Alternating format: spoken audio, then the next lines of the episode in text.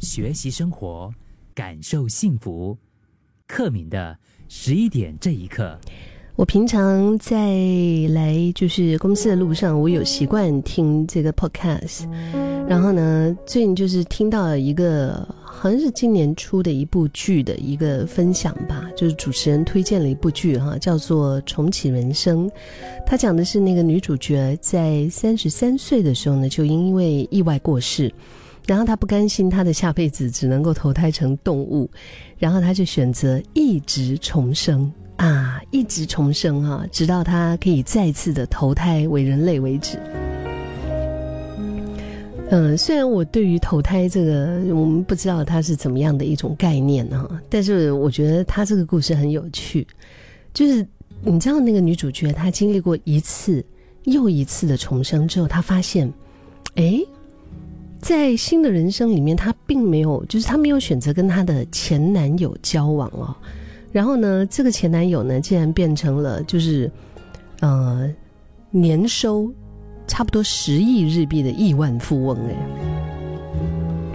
当然，原本他最要好的两位小时候的啊那个好朋友玩伴，却因为他就是因为呃离开嘛，所以他们就选择发愤图强，用功念书，那错失了小学时期能跟他们变成死党的一个好机会。重生了五次的他啊，就体验过不同的职业，不同的人生。他才终于明白，好像这五次人生当中最快乐的时候，竟然是跟他的老朋友们一起喷垃圾话的那些琐碎的时光。也就是说，原来他第一次的人生啊，其实已经是他最完美的选择。可能你也看过类似的一些，就是这种剧情的一些东西啊。你是不是觉得也是挺妙的？导演侯孝贤他曾经有一段经典的名言，他说：“我们生命中有很多的极光片语，无从明知，难以归类，也不能够构成什么重要的意义。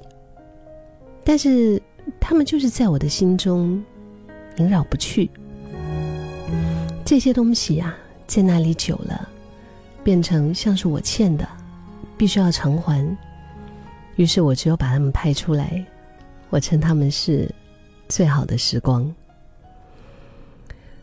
剧中的那个女主角啊，你知道吗？她花了五辈子啊，她才找到了她人生当中最珍贵的价值，就是不是成为优秀的药师，不是成为制作人、研究人员，而是宁愿放弃投胎成人的机会，然后也要守护着他爱的人。跟他们一起，哎，分享日子，然后活成自己最喜欢的样子。哎，现在听节目的你，你呢？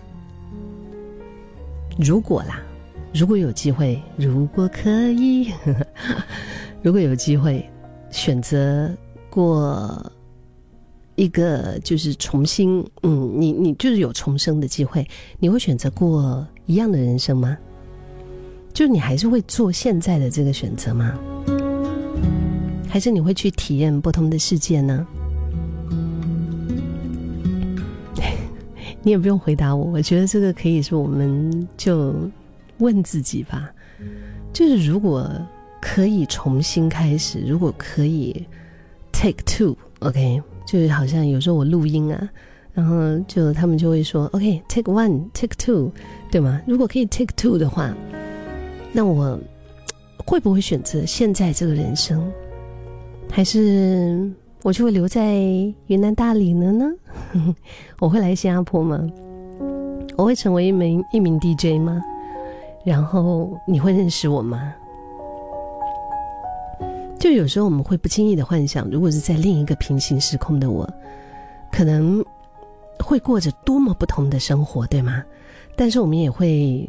没有办法想象，如果是做了不同的选择，是不是就遇不到现在你想要遇到的人了？